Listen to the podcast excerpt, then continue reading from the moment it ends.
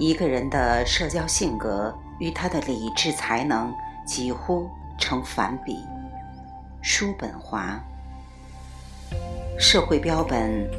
魔赤木王国的故事。人类有多么聪慧，只用看一件事情就足够了。社会系统分别是自然演化或生物进化为我们制备出来的一架人身绞肉机，但虚焦的人类硬是要把它说成是我们独自建构的天外巨厦，于是大家不无自豪地聚在其中，并认定自己就是这座大厦的主人，然后心安理得地你争我抢。打闹厮杀，结果一个个弄得像乌眼鸡似的，最后谈起来还觉得其乐无穷呢。不过，生物学家早已发现，社会这种东西远在人类尚未问世之前，就已在自然界中大行其道了。而且，它的运行方式常与人类社会的某个发展阶段具有异曲同工之妙。我在这里只想谈谈抹翅目昆虫那有趣的群化行为现象，尽管它可能不是整个生物社会演化发展的主流，但却不失为生物性状残化耦合结构的一个天然社会标本。膜翅目昆虫的突出特点，就在于它们的体质性状一开始就生成了抑制残化的表型。譬如蜜蜂或蚂蚁，蜂王或蚁王是群体内唯一具有繁殖能力的雌体，它简直就像一架产卵机器，除了能够繁衍后代而外，则一无所能。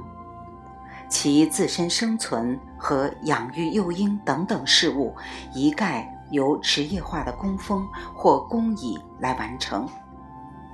工蜂或工蚁虽然同样身为雌性，但性器官却呈现出后天发育不良的奇态，一个个太监似的，只能整天忙于无休无止的日常杂物。而且，他们天生就备齐了一套专司经济的工具体系，例如蜜蜂用来采集花粉的口器，或后腿外侧凹陷形成的运载装置花粉篮等等；而雄蜂或雄蚁干脆就是一伙花花公子，随时准备为王室配种，差事一旦完成，便得毅然殉国。这倒比人间的好色之徒稍显壮烈一些。此外，还有更出奇的角色，例如在许多蚂蚁物种中，有所谓的兵蚁这一特殊等级，它们具有特别坚硬发达的上下颚，是进行搏斗的利器。它们专为自己群体的利益而进攻其他蚁群。再如，有一种工蚁不做其他工作，整天吊在巢顶上一动也不动。它们的腹部隆起，大得惊人，像个电灯泡，里面塞满食物。它们的胃就是别人的粮仓，其他工蚁则把它当作食品库。引自道金斯自私的基因。总之，膜翅目群体中任意成员，由于自身体质性状的畸形或残化，都无法在个体独立的意义上实现生存。他们的社会肢体其实仅仅是为了达成性状残化的生机重组罢了。我讲上面这些事由，只是为了引出这样一个简单的道理：所谓社会。本质上无非是自然分化或残化历程上的临末结构代偿形态，犹如原子残化就必然达成分子结构，单细胞残化就必然组成有机体结构一样。不同点仅仅在于，如果在有机体层面上继续呈现残化动势，由此形成的宇宙物演结构就被我们糊里糊涂地命名为社会了。可见，人类社会是从动物社会中增长出来的自然产物。严格说来，社会学的根本问题不在于潜意人的行为怎样铸成了社会，而在于深研自然的规定怎样铸成了人的社会行为。好了，我们不谈学术，只讲故事，具体情节尽量由科学家代言，这样既生动又可信。下面我们来看膜翅目昆虫到底能表演出多么精彩的集体节目。一般认为，农业和畜牧业是人类智化或人类文明的产物。不知该怎样测度昆虫的智商，但似乎不需要太大的脑容量或创造力，这些玩意儿照样能够被相当完整的缔造出来。在南美洲有好几个蚂蚁物种，以及这些物种完全无关的非洲白蚁，都能够培植菌类种植园。其中最有名的是南美洲的阳伞蚁，这种蚂蚁的繁殖能力特别强。有人发现，有的蚂蚁群体其个体竟超过二百万个之多。它们筑穴于地下。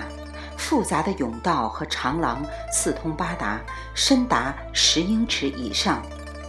挖出的泥土多达四十多吨。地下室内设有菌类种植园地，这种蚂蚁有意识地播种一种特殊品种的菌类，它们把树叶嚼碎，作为特殊的混合肥料进行施肥，这样它们的工蚁就不必直接搜寻食物。只要搜集制肥用的树叶就行了。我插一句，这和人类务农的目的完全一样。这种群体的阳伞蚁吃树叶的胃口大得惊人，这使它们成为一种主要经济作物的害虫。但是树叶并不是它们的食粮，而是它们的菌类的食粮。菌类成熟后，它们收获食用，并用以饲养幼虫。这些蚂蚁也为种植园除草，不让其他品种的菌类混迹其间。由于没有其他杂菌与之竞争，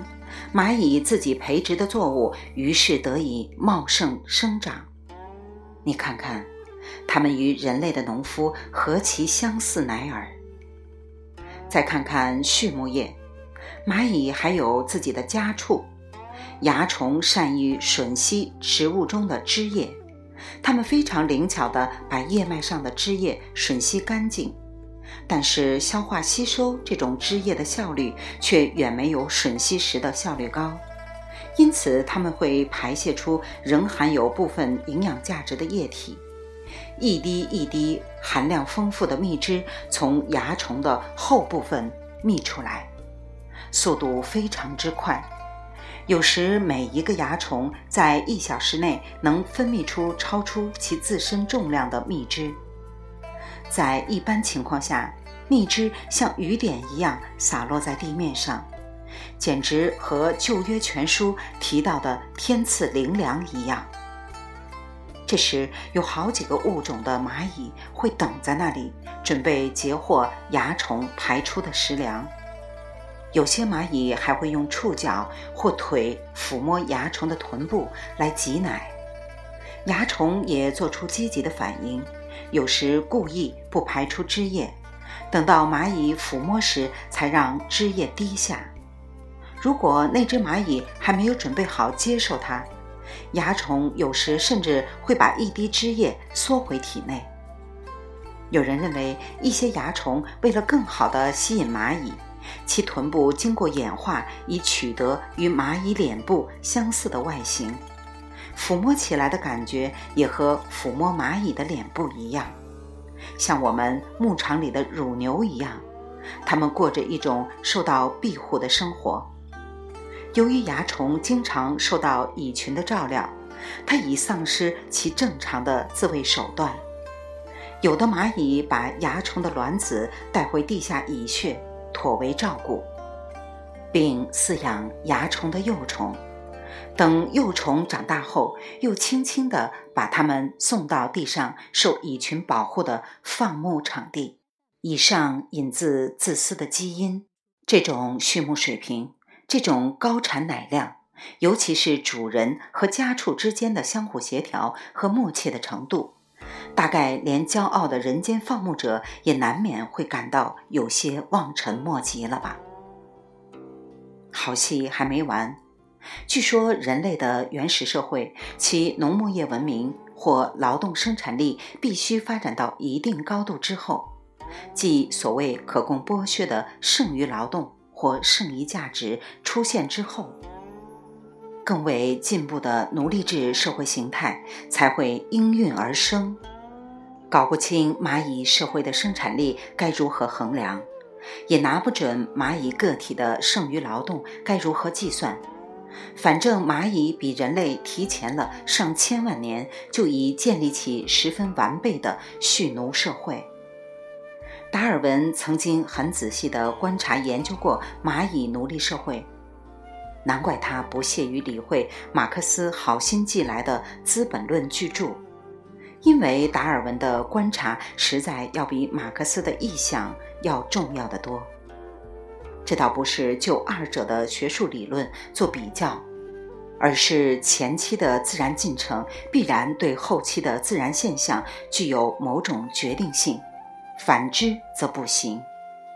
好比孙子辈的基因影响不了爷爷的行为，但爷爷的怪诞基因难免不把儿孙辈弄得疯疯癫癫一样。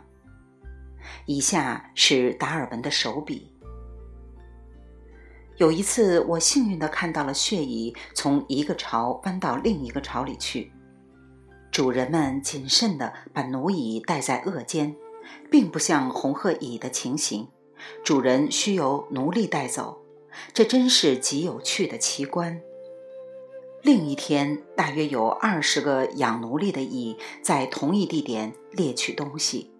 而显然不是找寻食物，这引起了我的注意。有时候有三个奴蚁揪住养奴隶的血蚁的腿不放，养奴隶的血蚁残忍地弄死了这些小抵抗者，并且把他们的尸体拖到二十九码远的巢中去当食物，但他们不能得到一个蛹来培养为奴隶。于是我从另一个巢里掘出一小团黑蚁的蛹，放在临近战斗的一处空地上。于是，这班暴君热切地把他们捉住，并且拖走。他们大概以为，毕竟是在最后的战役中获胜了。一天傍晚，我看见另一群血蚁，发现许多的这种蚁拖着黑蚁的尸体，可以看出不是迁徙，和无数的蛹回去，走进他们的巢内。我跟着一长行背着战利品的蚁追踪前去，大约有四十码之远，到了一处密集的石楠科灌木丛，在那里我看到最后一个拖着一个蛹的血蚁出现，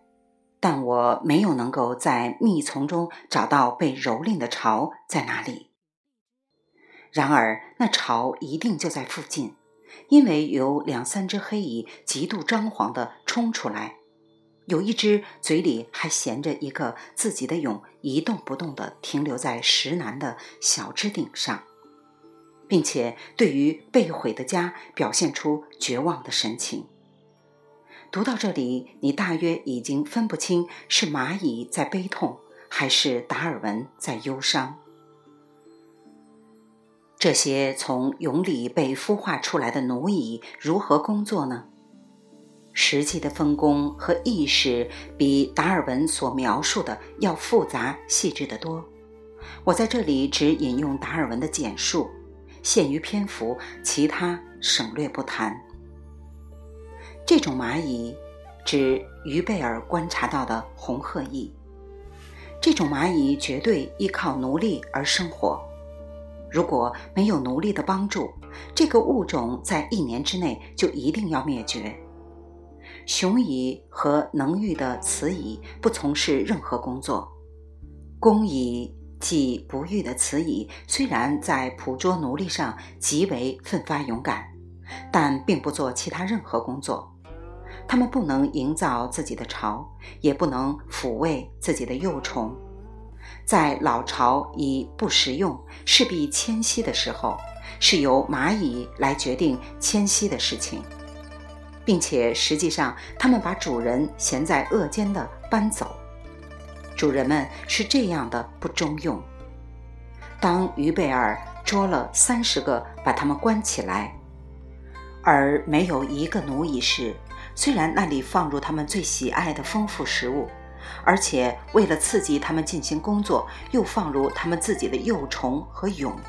他们还是一点儿也不工作，他们自己甚至不会吃东西，因而许多蚂蚁就此饿死了。于贝尔随后放进一个奴蚁黑蚁，他即刻开始工作，抚慰和拯救那些生存者，并且营造了几间虫房来照料幼虫。一切都整顿得井井有条，有什么比这等十分肯定的事实更为奇异的呢？看来达尔文也不能解释这类生物社会现象，所以他终于不无愤慨地谴责了像红鹤蚁那样卑鄙的依靠奴隶来生活的蚁类。引自《物种起源》。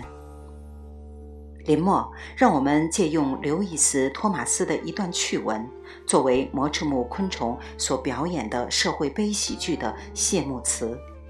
蚂蚁的确太像人了，这真够让人为难。它们培植真菌，喂养蚜虫做家畜，把军队投入战争，动用化学喷剂来惊扰和迷惑敌人，捕捉奴隶，织巢蚁鼠使用童工。抱着幼体像梭子一样往返窜动，纺出线来把树叶缝合在一起，以供他们的真菌源使用。他们不停地交换信息，他们什么都干，就差看电视了。如此场景，你还能说社会生产和社会活动仅仅是人类的专利吗？顺便提一下，刘易斯似乎已隐约觉察。生物的社会化进程与细胞的机体化进程之间存在着某种雷同或重演的机制，所以他不由得感慨道：“蚂蚁、还有蜜蜂、白蚁和群居性黄蜂，他们似乎都过着两种生活。他们既是一些个体，做着今天的事，而看不出是不是还想着明天；同时又是蚁种、蚁穴。”蜂巢这类扭动着、思考着的庞大动物体中细胞群的成分，引自《细胞生命的礼赞》。这个重演的机制暗示着一个自然动势的贯彻效应。为了防止误会，我在这里特意声明：单凭生物学研究尚不足以揭示社会演化的深刻动因。社会达尔文主义肯定不是正确的社会学理论，甚至西方近代新兴起来的社会生物学也未必中肯。再说，达尔文本人从来没有用其他的生物学观点图解社会，那是其他人的造作，与达尔文无关。然而，仅仅站在人类自身的狭隘立场上看待社会，注定不会导出什么真知灼见来。因为如此短浅的眼界，只于一个部落人详知其村野的沟沟坎坎，就以为大地是拖在龟背上的情形没有多少区别。要知道这个问题或对象必须放在一个更大的尺度上，才有望看清。而单纯的人文学视野，若被放在这个大尺度上衡量，恐怕连鼠目寸光的形容都变成褒义了。所以有人挖苦说，当今所谓的种种社会科学，其实毫无科学的内容可言，只有那种想使其成为科学的意图例外。至言之，既然人类本身就是生物进化的自然产物，那么人类社会则同样不可能纯粹是人类行为缔造的结果。无论这类行为是文化性的还是经济性的。毫无疑问，社会存在指从生物社会向人类社会演化递进的全过程，一定贯穿在某个自然法则的链条上。这个链条是如此的奇妙，它所造化的魔制木社会就像一个活标本，既令人叹为观止，又令人迷惑不解。它使得一切局限于人类理性特质或人类行为关系的社会学说都不攻自破，也警示人们万物轻言自己编排的社会理想或社会真谛。既然社会发展自有它既定的运动定律和运动方向，